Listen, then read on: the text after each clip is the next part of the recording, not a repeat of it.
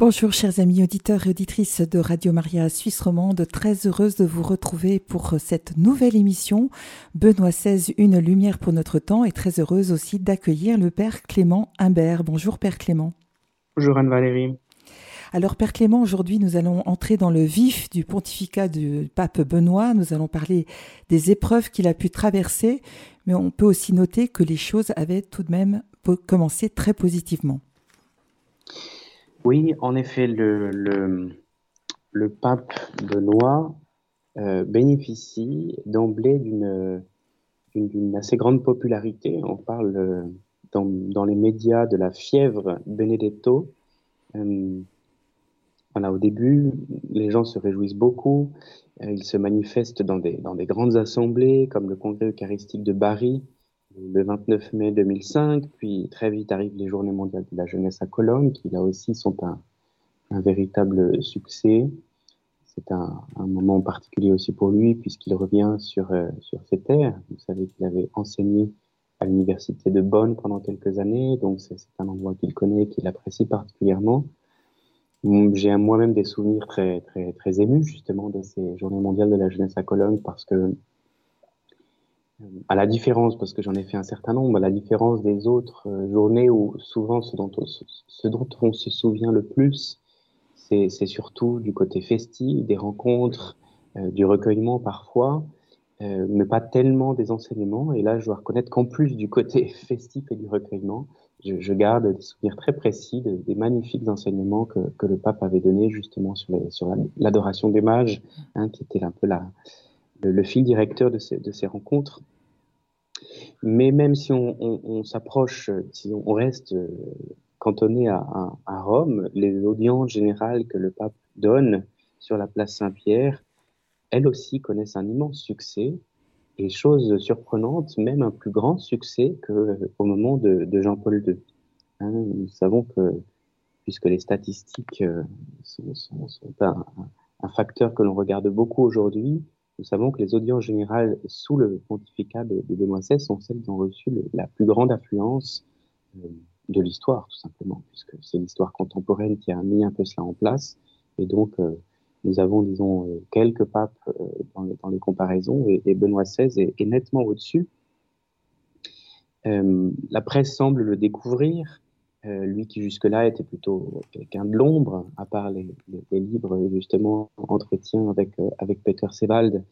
Malgré tout, on sait qui c'est, mais euh, c'est quelqu'un qui apparaît peu en public et qui du coup pouvait facilement aussi être caricaturé, caricaturé plus facilement en tout cas que, que, lorsqu'on le voit, lorsqu'on voit son sourire, lorsqu'on voit son, son visage rayonnant dans sa, dans tenue blanche. C'est sûr que le blanc, c'est mieux que le noir pour, euh, pour euh, les apparitions publiques.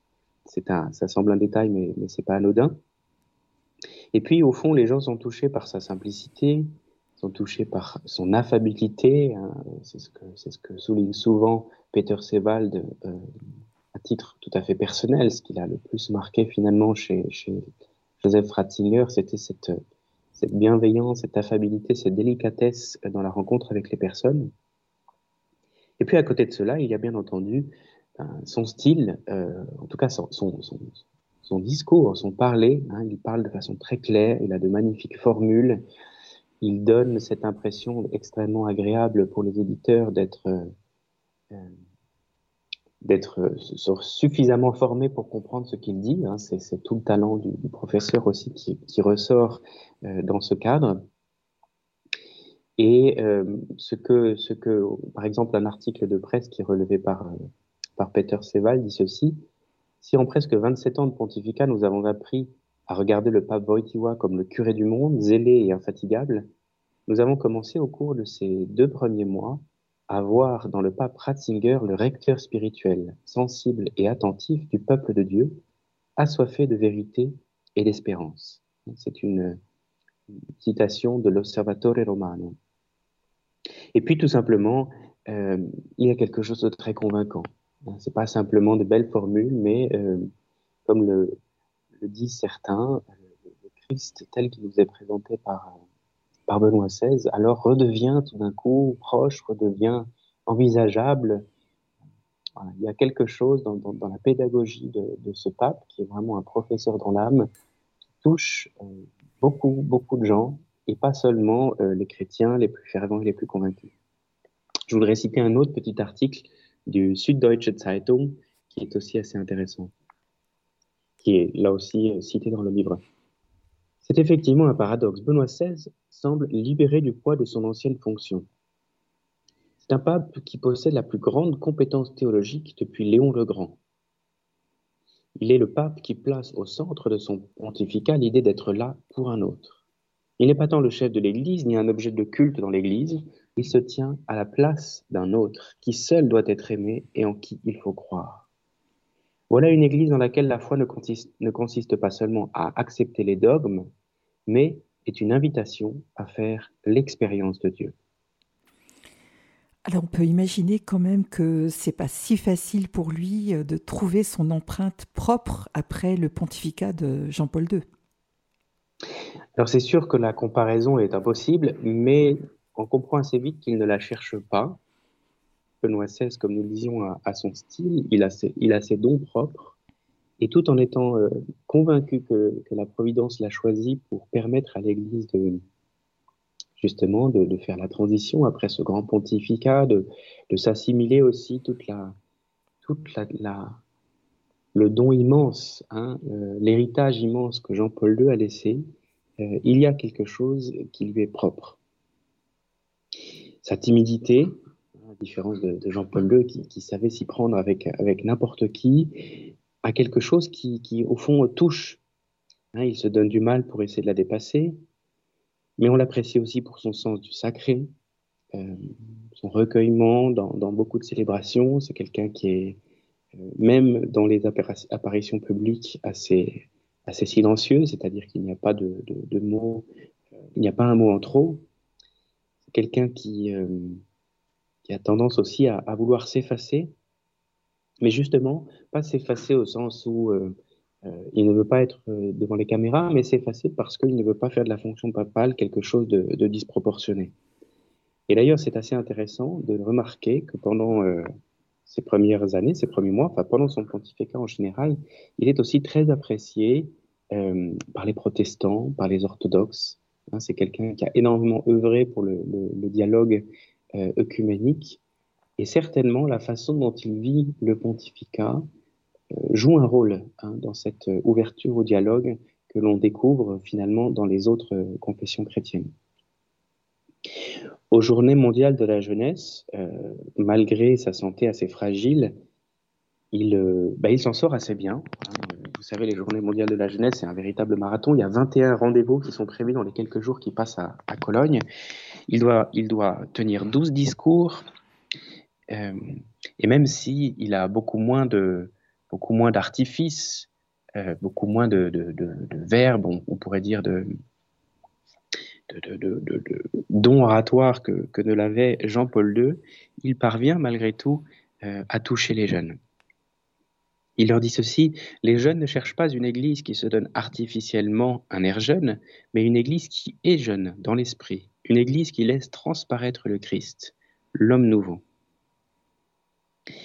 Euh, je dois dire en tout cas que pour ma part, j'ai des souvenirs assez émus de, de, ce début de pontificat de Benoît XVI. C'était euh, c'était aussi le début de mon, de, mon, de mon séminaire, donc forcément, ce que, ce que dit le pape, ce que publie le pape euh, a une place tout à fait singulière parce qu'on s'y intéresse, on se passionne, on, on se dit c'est c'est vraiment notre, notre Père qui nous parle.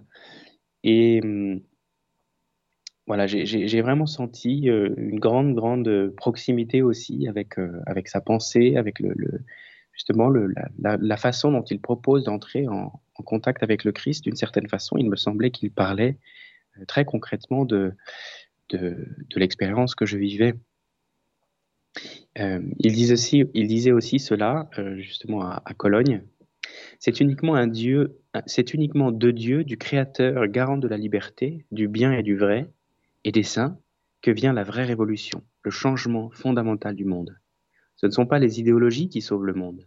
La véritable révolution consiste uniquement à se tourner radicalement vers Dieu, qui est la mesure de ce qui est juste et en même temps l'amour éternel. Et qu'est-ce qui pourrait nous sauver si ce n'est l'amour? Il faudrait noter aussi un, événement qui arrive aussi au tout début de son pontificat, c'est une visite qu'il fait en Pologne, et alors que on imagine que la Pologne pleure encore euh, son bien-aimé pape Jean-Paul II, il reçoit un accueil euh, magnifique. Hein, c'est un pape qui a été très très aimé du, peuple polonais, qu'il a, beaucoup, euh, qu'il a lu, qu'il a écouté. Il y a cette, cette visite tout à fait extraordinaire à, à Auschwitz aussi, qui laissera bien sûr, euh, euh, qui marquera beaucoup de personnes, puisque c'est un pape allemand qui vient se recueillir à Auschwitz, qui vient prier dans la, dans la cellule où avait été enfermé Saint Maximilien Kolb. Donc effectivement, il y, a, il y a des choses très très belles au début de ce pontificat. En septembre 2006, il va pour la première fois aller dans sa Bavière natale, et on dira que cette visite est le signe finalement de la fin de la fièvre Benedetto. Qu'est-ce que vous en pensez? Dans les, dans les faits, si on, si on regarde exactement la façon dont cette visite s'est déroulée, elle, elle s'est très bien déroulée. Hein. le, pape a reçu un, un, bon accueil. Les fidèles sont assez nombreux à l'accueillir dans les différents endroits où il se rend. Mais euh, c'est en conclusion de ce voyage que euh, l'université qui, qui, a lieu à l'université de Ratisbonne, rappelez-vous, le fameux discours de Ratisbonne, où il a enseigné longtemps et donc, il est invité à donner un, cours magistral en tant que, bien sûr, en tant que pape, mais aussi en tant qu'ancien professeur, dont le titre est Foi, raison et université, souvenirs et réflexion. On imagine que pour Benoît XVI, c'est une joie de retourner dans cette université. C'est celle où il a enseigné plus longtemps, c'est celle où il imaginait finir sa carrière parce qu'il y était très heureux, il était entouré de sa famille, il avait, vraiment les, les coups des franches aussi pour développer sa pensée théologique. Donc il est très heureux, il est à l'aise, et livre une réflexion assez érudite qui, sur le moment, ne suscite aucune réaction. Euh, évoquant la situation historique de l'empereur Manuel II, paléologue, aux prises avec un persan érudit, il mentionne la nécessité du dialogue avec l'islam, hein, pour lequel il a de fait beaucoup œuvré. Pourtant, quelques heures plus tard, une tempête explose, une tempête médiatique explose au sujet de ce discours, euh, ayant, été, ayant été réduit par certains médias à une citation du fameux empereur qui a été euh, citation tirée de son contexte. Alors, euh, cela provoque des réactions en chaîne, des condamnations politiques, puisque les médias ont dit quelque chose, alors les, les politiques doivent prendre position, et surtout quelque chose d'assez tragique, hein, des manifestations de haine et même de violence très très très fortes dans plusieurs pays musulmans, puisque euh, l'événement médiatique consiste à dire euh, le pape est islamophobe. Vous savez que les réductions, en, quelques mots, c'est comme ça que, fonctionnent euh, les médias. Bref. Il y a de nombreuses excuses faites par les bureaux du Vatican. il y a aussi des signes de soutien d'un certain nombre de personnes qui savent bien que, que cette attaque n'est pas juste, n'est pas justifiée. Mais force est de constater qu'à partir de ce moment-là, une espèce de malveillance, euh, on pourrait dire euh, systémique, s'installe. Et euh, il semblerait que les, voilà, que les médias, à commencer par certains médias qui, sont particulièrement contre lui, notamment en Allemagne, ont désormais un, os à ronger. Et donc, voilà, malgré toutes les tentatives d'apaisement qui viennent du, Vatican, on ne parvient pas vraiment à éteindre complètement le feu. Remarquons tout de même que euh, il, y a eu, euh, il y a eu un après. Euh, après les excuses, il y a eu un certain nombre de personnes justement dans le monde musulman, des intellectuels, etc., qui en fait ont compris qu'ils avaient un peu été joués et que ce n'était pas du tout le, propos du pape que de, que de s'attaquer à l'islam. Et il y a eu aussi quelques fruits, alors beaucoup plus cachés, notamment de, de dialogue justement avec il y a eu un forum islamo-chrétien qui s'est mis en place justement pour, euh, pour déjouer un peu cette controverse. Et moi, je dois noter aussi une expérience personnelle intéressante. Euh, lorsque je donnais cette, euh, une fois une conférence sur ce livre, était présent mon ambassadeur ici à Vienne et qui est plutôt issu du milieu universitaire. Et en fait, c'était très intéressant de voir que lui, en tant qu'universitaire, alors qu'il n'est pas spécifiquement engagé dans la, dans la foi ou dans l'Église, avait été très très outré au fond par justement la, malhonnêteté, la malveillance de cette attaque contre, contre le pape qui ne, voilà, ne correspond pas du tout à la réalité. Une autre crise majeure est associée à la fraternité Saint-Pidis. Est-ce que vous pouvez nous en dire quelques mots? Alors effectivement, il y a euh, ce, fameux euh, euh, histoire de date, un concours de circonstances. Le, monseigneur Fellet, qui est le supérieur de la fraternité Saint-Pédis, demande en, en, août 2005 euh, que les, excommunications qui ont été prononcées contre les, quatre évêques, hein, puisque quatre évêques ont été ordonnés par monseigneur Lefebvre avant sa mort et donc euh, ont été ordonnés sans l'accord, l'aval du Saint-Siège, et donc cela, cela provoque une excommunication euh, de facto.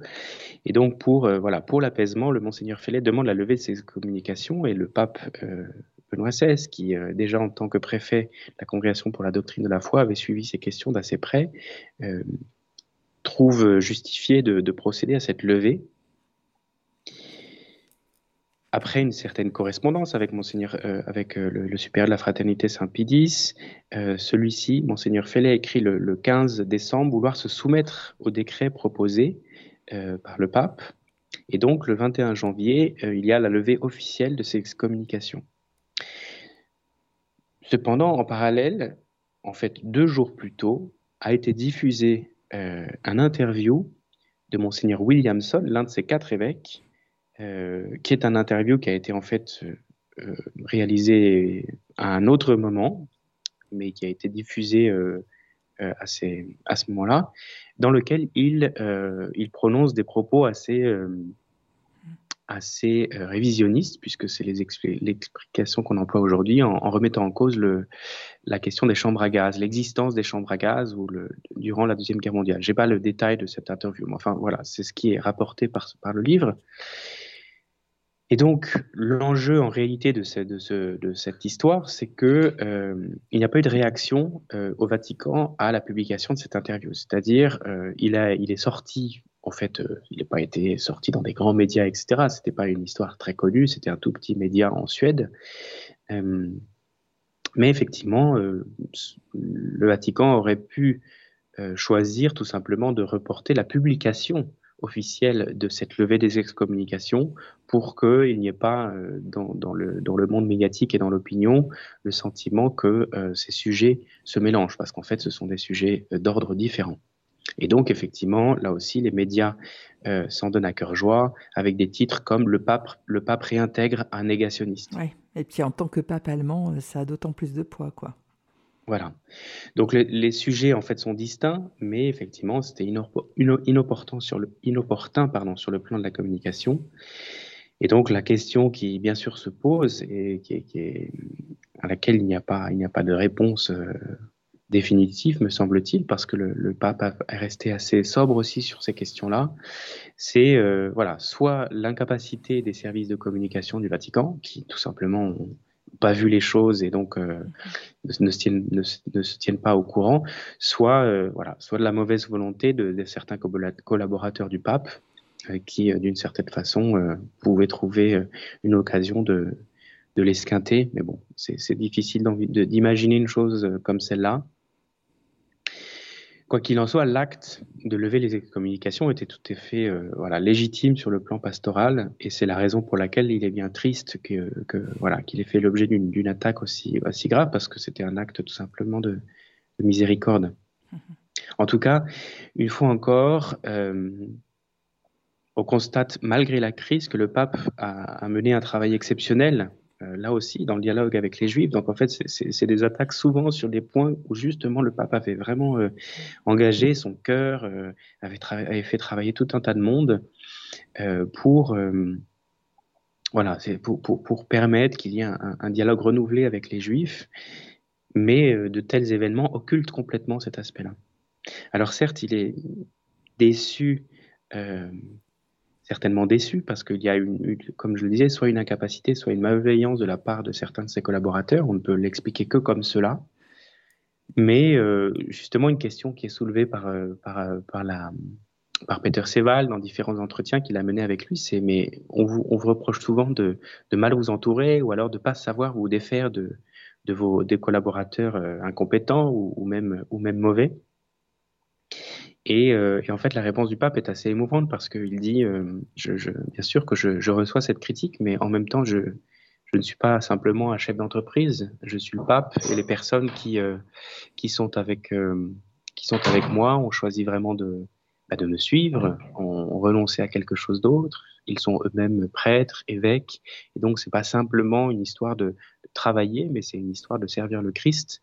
Donc on se, on se défait pas comme ça de gens en disant tu es mauvais, va-t'en mais on, on essaie de, de, de, les accompagner comme, comme Pierre, tout simplement, comme le successeur euh, des apôtres, le, le, premier, le premier des apôtres. Un beau témoignage. Il y a une autre crise, c'est la fameuse crise du préservatif. On en a abondamment parlé, mais si vous pouviez nous en dire quelque chose. Alors celle-ci survient lors d'une lors d'une visite euh, que le pape fait en Afrique, au Cameroun et en Angola avec ce, traditionnel euh, euh, interview dans l'avion. Euh, et donc, en fait, au retour de, son voyage, qui s'est merveilleusement passé, il a été extrêmement bien accueilli et il a, a aussi touché beaucoup de gens. Le pape lui pose, enfin, un journaliste lui pose la question sur l'utilisation des préservatifs. Sachant, très, associé à cette question de, l'Afrique. Et donc, il, fait une réponse que, vous pourriez, que, nos auditeurs pourraient retourner lire parce qu'elle est toujours euh, très mesurée, celle dont il a le, le talent. Hein, C'est extrêmement équilibré. Quelqu'un qui a la capacité à poser des enjeux de façon très claire et rapide. Mais là aussi, on, on, voit de nouveau la façon très partielle, pour ne pas dire partiale, dont euh, les médias relèvent les propos du pape qui, euh, qui de nouveau avait euh, procédé de façon extrêmement mesurée et intéressante. Et d'ailleurs, euh, les, les, les, les différentes personnes en Afrique qui ont entendu ce qu'il avait dit l'ont était tout à fait d'accord avec cela. Alors en fait, je vais, je vais tout simplement vous le dire parce qu'en réalité, je vois que ça, ça, a été remis presque tel quel dans le livre. Sainteté, parmi les nombreux mots qui frappent l'Afrique, il y a notamment celui de la propagation du sida. La position de l'Église catholique sur la, matière, la manière de lutter contre ce fléau est souvent considérée comme irréaliste et inefficace. Réponse. Je dirais le contraire. Je pense que la réalité la plus efficace, la plus présente sur le front de la lutte contre le sida, c'est justement l'Église catholique avec ses mouvements et ses différentes structures. Il rappelle à ce moment-là les nombreuses institutions ecclésiastiques qui sont au service des malades. Hein, c'est 25 personnes des 25% des personnes touchées par le sida dans le monde sont prises en charge par des institutions catholiques. Puis il poursuit. Je dirais que le problème du sida ne peut pas être, ne peut pas être résolu uniquement avec de l'argent, qui est certes nécessaire. Mais si l'âme n'est pas impliquée, si les Africains n'aident pas en prenant leurs propres responsabilités, le problème ne peut pas, ne peut être résolu par la distribution de préservatifs. Au contraire, elle ne fait que l'aggraver. La solution ne peut être trouvée que dans un double effort. Premièrement, dans une humanisation de la sexualité, qui implique un nouveau comportement dans les relations mutuelles, et deuxièmement, dans une véritable amitié également et surtout envers ceux qui souffrent. Ouais, c'est voilà. très, très beau. Et donc, ça nous remet de nouveau devant le fait que c'était pas, c'était pas du tout le sujet majeur euh, de la rencontre. Il a, il a parlé de beaucoup d'autres choses en Afrique. Il a été extrêmement bien euh, reçu, justement parce que euh, il a donné aux Africains le sentiment de les, de les prendre au sérieux. Hein, ce qui est, ce qui est de plus en plus rappelé, c'est que finalement, vouloir à tout prix dire la seule solution pour le fléau de la surnatalité ou du sida en Afrique, c'est le préservatif. C'est un, une forme de, bah, c'est une forme de racisme, c'est une forme de néocolonialisme. En tout cas, il y a des, il y a des, de plus en plus de personnes pour le dire. C'est pas la, la phrase qu'aurait porté le pape parce qu'il ne veut jamais euh, répondre à des attaques par des attaques, mais effectivement, il y a quelque chose aussi de cet ordre-là. Père Clément, peut-être qu'on fait la pause musicale maintenant, si vous êtes d'accord? Oui. Alors, je voudrais vous proposer d'écouter aujourd'hui une œuvre que j'aime particulièrement, qui est l'œuvre d'un compositeur polonais qui s'appelle Zbigniew Preissner.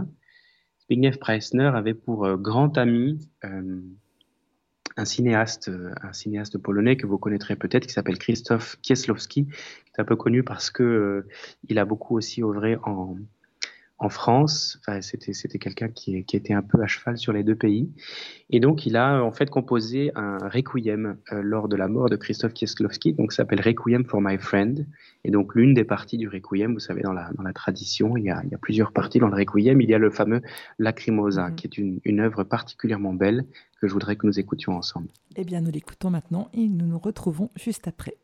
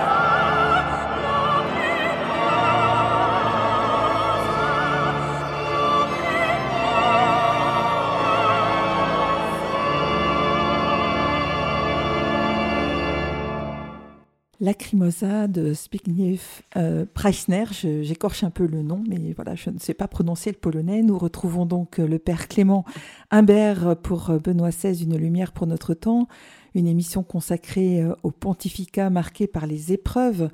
Père Clément, lorsqu'on interroge les gens, il est triste parfois de constater que le scandale des abus sexuels est finalement associé au nom de Benoît XVI.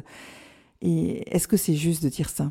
Oui, c'est triste, c'est triste parce que je crois que je crois que ça ne lui fait pas justice. D'ailleurs, euh, le pape François l'a dit à un certain nombre de reprises, hein, combien le, pape Benoît avait déjà pris très très au sérieux cette question. Mais de nouveau, les, médias ont tendance à, vouloir occulter ce genre de déclaration qui ne correspond pas avec euh, leur narratif. Il y a euh, effectivement une espèce d'idée qui s'est installée que alors, il y a, les dates sont, telles qu'elles sont, c'est-à-dire que beaucoup de scandales ont éclaté pendant qu'il était pape. mais l'idée est que voilà, il n'a pas du tout fait ce qu'il fallait faire, etc. Même le film, Les deux papes, je me permets de le mentionner parce que beaucoup de personnes l'ont vu. Il a été extrêmement bien, comment dire, promu et vendu, et, et, il est suffisamment bien construit pour laisser penser que les choses sont vraies, est en fait, en fait un, tissu de mensonges. Moi, je l'ai regardé parce que j'étais un peu embêté de ne jamais savoir quoi répondre aux gens qui me demandaient ce que j'en pensais. Et euh, il insinue des choses très graves, euh, puisque notamment il met en scène une confession du pape, euh, donc le pape se confessant au cardinal Bergoglio, qui va devenir le pape François, évoquant des affaires datant de plusieurs années, notamment le cas du père Maciel, etc c'est très grave parce que euh, d'abord ça sous-entend une confession sacrilège, puisque ça voudrait dire que dans les confessions précédentes, le pape avait caché ça, etc. Enfin, il avait dissimulé, dissimulé des péchés passés. Enfin, le béaba de la euh, de la théologie sur le sacrement de la confession, c'est que euh, on ne peut avoir de, le pardon des péchés que si on confesse tous les péchés qu'on a sur la conscience. Il n'y a pas l'intention de cacher un seul. Euh, donc c'est, enfin voilà, je trouve que c'est, extrêmement, euh, c'est extrêmement violent et c'est très pernicieux parce que euh, ça passe un peu comme ça, l'air de rien, avec un côté un peu sentimental et puis surtout en donnant euh, là aussi le, beau rôle au pape François qui lui a, a, a, pris conscience de tout ça et du coup va, va enfin mettre les choses en place. Alors il serait, il serait trop long de retracer toutes les étapes de ce dossier. Mais le livre, lui, le fait quand même de façon assez abondante, notamment aussi parce que Peter Seval est un, est un journaliste allemand, il baigne dans le milieu allemand, dans le monde médiatique allemand, et il sait combien les choses euh, sont encore plus compliquées euh, sur le sol allemand pour le pape euh, Benoît, c'est-à-dire que toutes les occasions de, de l'esquinter sont utilisées. Mais ce qui peut être dit, en tout cas, pour, pour synthétiser, c'est que son nom est souvent associé euh, aux, affaires, au cas des abus sexuels, car beaucoup d'affaires sont sorties à ce moment-là. Mais euh, Benoît XVI et auparavant Joseph Ratzinger euh, a agi avec, euh, avec courage, avec détermination. Déjà lorsqu'il était préfet, il a demandé au pape Jean-Paul II de pouvoir modifier le droit canon pour pouvoir agir plus vite. Hein. C'est alors qu'il était encore préfet que la congrégation pour la doctrine de la foi s'est vu arroger euh, des compétences extraordinaires, c'est-à-dire pour pouvoir agir beaucoup plus, beaucoup plus rapidement, pour pouvoir sanctionner de façon plus, euh, plus, euh, efficace. Je crois d'ailleurs que ce serait plutôt euh, l'excès de zèle qu'on pourrait qualifier à ce moment-là, parce que pour avoir moi-même connu un peu certaines situations, je sais que euh, dans beaucoup d'endroits on disait, mais tout d'un coup la congrégation pour la doctrine de la foi euh, dispose de tous les pouvoirs. Est-ce que c'est pas, est-ce que c'est pas exagéré? En tout cas, à situation exceptionnelle, mesures exceptionnelles, et ces mesures exceptionnelles ont été prises par euh, Benoît XVI avec l'appui de, de, de Jean-Paul II, enfin par Ratzinger avec l'appui de Jean-Paul II. Et donc, il avait une conscience tout à fait aiguë de ce qui se passait, et, et, et comme pape, il n'a pu que euh, le faire avec, euh, avec un, un, souci encore plus euh, profond et, et renouvelé, hein, pour agir vite, fermement contre les clercs ayant commis des abus. Peter Seval lui-même a jugé bon euh, dans le livre euh, Testament qui est paru après la mort, euh, après la mort du pape, en fait en début d'année, qui est en réalité une synthèse un peu de, ce, de, ce, de, cette grosse biographie qui a été rédigée. Il a cru bon de faire une postface, une longue postface, pour justement là aussi apporter tout un tas de clarifications. Pour, pour, reprendre ce sujet-là en particulier, hein, justement pour démasquer les mensonges et les, calomnies sur ce point, parce qu'il y en a eu, euh, il y en a eu de, de, très nombreuses, et donc il reprend vraiment les faits de façon très, très, très rigoureuse, les articles de presse, les, les mesures, et puis les, les, différentes déformations qui euh, ont pu euh, être faites justement sur ce qu'il aurait dit, sur ce qu'il n'aurait pas dit, sur ce qu'il aurait fait ou ce qu'il, qu'il n'aurait pas fait. Alors, puisque tout abus est déjà un, un véritable scandale et une terrible douleur, il est évident que euh, porte de façon solidaire cette, cette, ce poids faute et, donc de, croix, de, de, demande de pardon, et il ne cherche pas du tout à s'en désolidariser, mais en tout cas, l'attaquer ad hominem pour dire il a dissimulé, il n'a pas fait face, etc., c'est absolument, c'est absolument faux. Un, un exemple de cela, euh, qui mérite d'être relevé, c'est euh, le fameux chemin de croix que le pape Jean-Paul II lui demande d'animer en 2005, donc euh, quelques, quelques jours avant la mort de, Jean-Paul II. C'est donc lui qui prépare les méditations. Et lors d'une des, lors d'une des stations, il, on, comprend très bien qu'il il rentre dans le vif, du, le vif du sujet pour montrer combien c'est quelque chose qui l'affecte et c'est quelque chose euh, sur lequel il travaille avec acharnement. Que de souillure dans l'Église, et particulièrement parmi ceux qui, dans le sacerdoce, devraient lui appartenir totalement. Combien d'orgueil et d'autosuffisance, que de manque d'attention au sacrement de la réconciliation, où le Christ nous attend pour nous relever de nos chutes.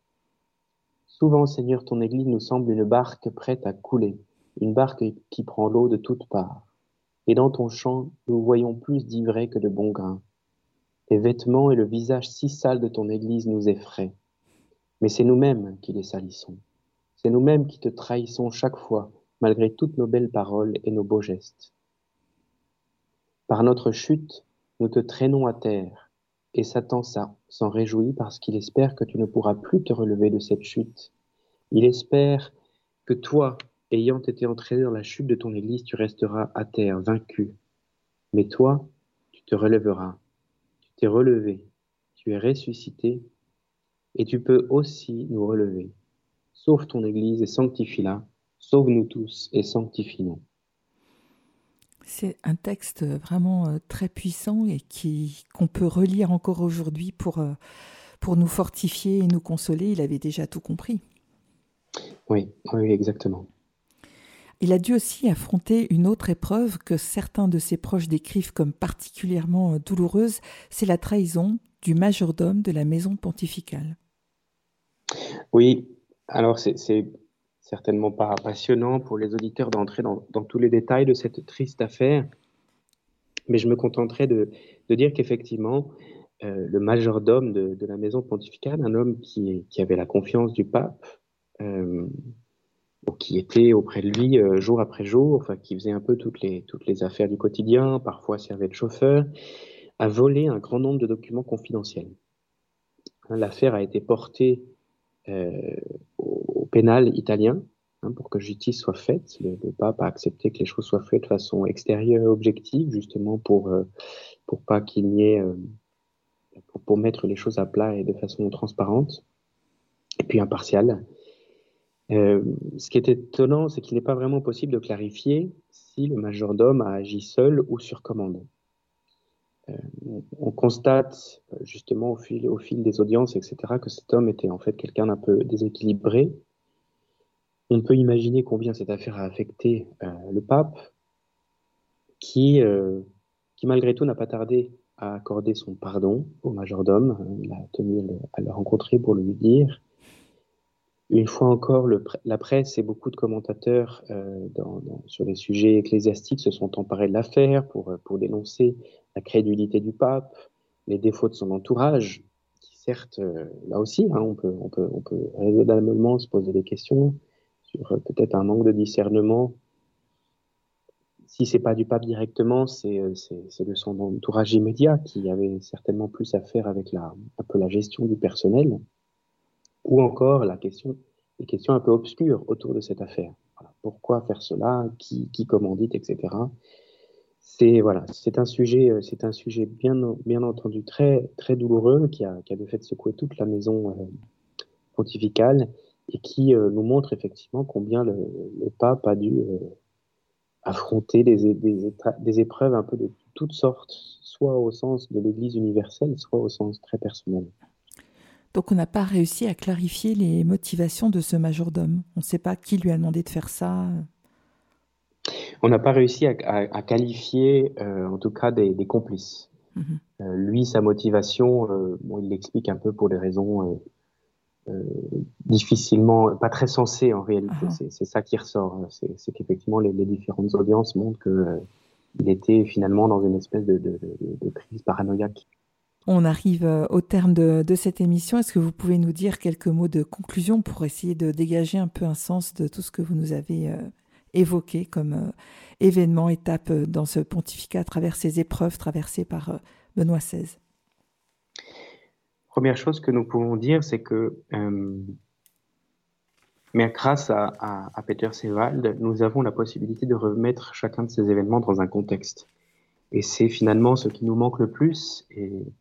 C'est le sens aussi d'un livre. Hein, après, après les, événements médiatiques, nous avons besoin parfois de, prendre un peu de, recul pour comprendre, euh, pour comprendre un peu les, rouages de chaque situation et puis pour comprendre qu'effectivement, les informations qui nous sont livrées sont désormais toujours basées sur l'affect et que euh, malgré tout, les faits ont besoin aussi d'une certaine objectivité, d'un travail de, de la raison.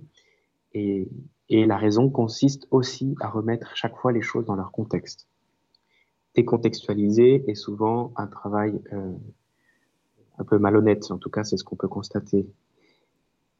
Effectivement, il y a dans bien des situations eu un parti pris. Euh, les faits, euh, il y a des faits, à chaque fois il y a eu des faits, et on comprend bien que euh, il y avait quand même une, une intention. Euh, alors peut-être tout simplement de, faire du, buzz, comme nous disons aujourd'hui. Peut-être que c'est pas toujours résolument tourné contre le pape Benoît XVI et, contre l'Église, mais en tout cas, euh, une intention qui n'était pas de, chercher la vérité, mais qui était euh, de, faire un événement et pour certains aussi de faire un événement qui affecterait le pape, qui affecterait l'image de l'Église, qui esquinterait Benoît XVI ou qui conforterait les gens dans cette idée que, euh, que ce pape est un, est un échec. Après, on pourrait dire aussi que euh, des défauts, des erreurs sur le plan humain euh, existent, mais il est important, et c'est ce que ce livre fait, d'élever un peu son regard. Euh, moi, ce que j'ai été, ce qui m'a beaucoup frappé finalement à la lecture de ce livre, c'est de voir que dans ces épreuves, dans, ces, dans, dans, dans ces tourmentes, dans ces grandes douleurs, le, pape a cherché toujours à rester fidèle à la mission qu'il avait reçue, fidèle finalement au mandat hein, de Jésus fait à Pierre. Et donc, euh, il sait, et d'ailleurs il, le, il, le, il en avait pris conscience dès le début de son pontificat, que être pape, c'est aussi euh, se rapprocher de la croix et ne, accepter de ne pas s'en éloigner, accepter que euh, le calice, euh, de voir le calice. Hein. si, cette, si ce calice peut passer loin de loi, mais, mais, non pas ma volonté, la tienne. Donc il y a vraiment à certains égards une configuration au, Christ que le, pape Benoît n'a pas refusé.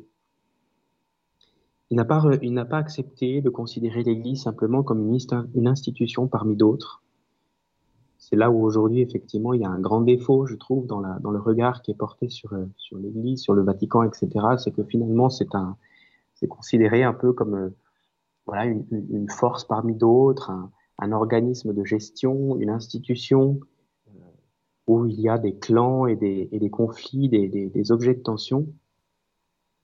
Le pape, je crois que le pape Benoît, tout en étant un réaliste, n'ignorant pas les, les faits, les, querelles ou les, petites euh, concurrences entre, entre des personnes dans l'Église, euh, considère qu'on ne change pas un collaborateur qui ne fait pas l'affaire. C'est une mission qui a été confiée par le Christ. Le Vatican, c'est pas simplement un organe de fonctionnement, mais c'est euh, tout simplement le, prolongement finalement de la mission de Pierre qui consiste à raffermir dans la foi les chrétiens qui, qui l'entourent.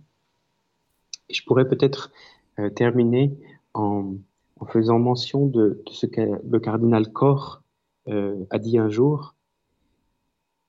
Il ne retire jamais sa confiance à des personnes à qui il l'a accordée. Est-ce que euh, une telle attitude n'est pas, tout simplement euh, l'attitude du Christ? Merci beaucoup, Père euh, Clément, pour cette belle émission et on vous retrouve le mois prochain pour euh, la dernière de la série. Merci beaucoup pour votre attention. Merci, bonne journée. Bonne journée.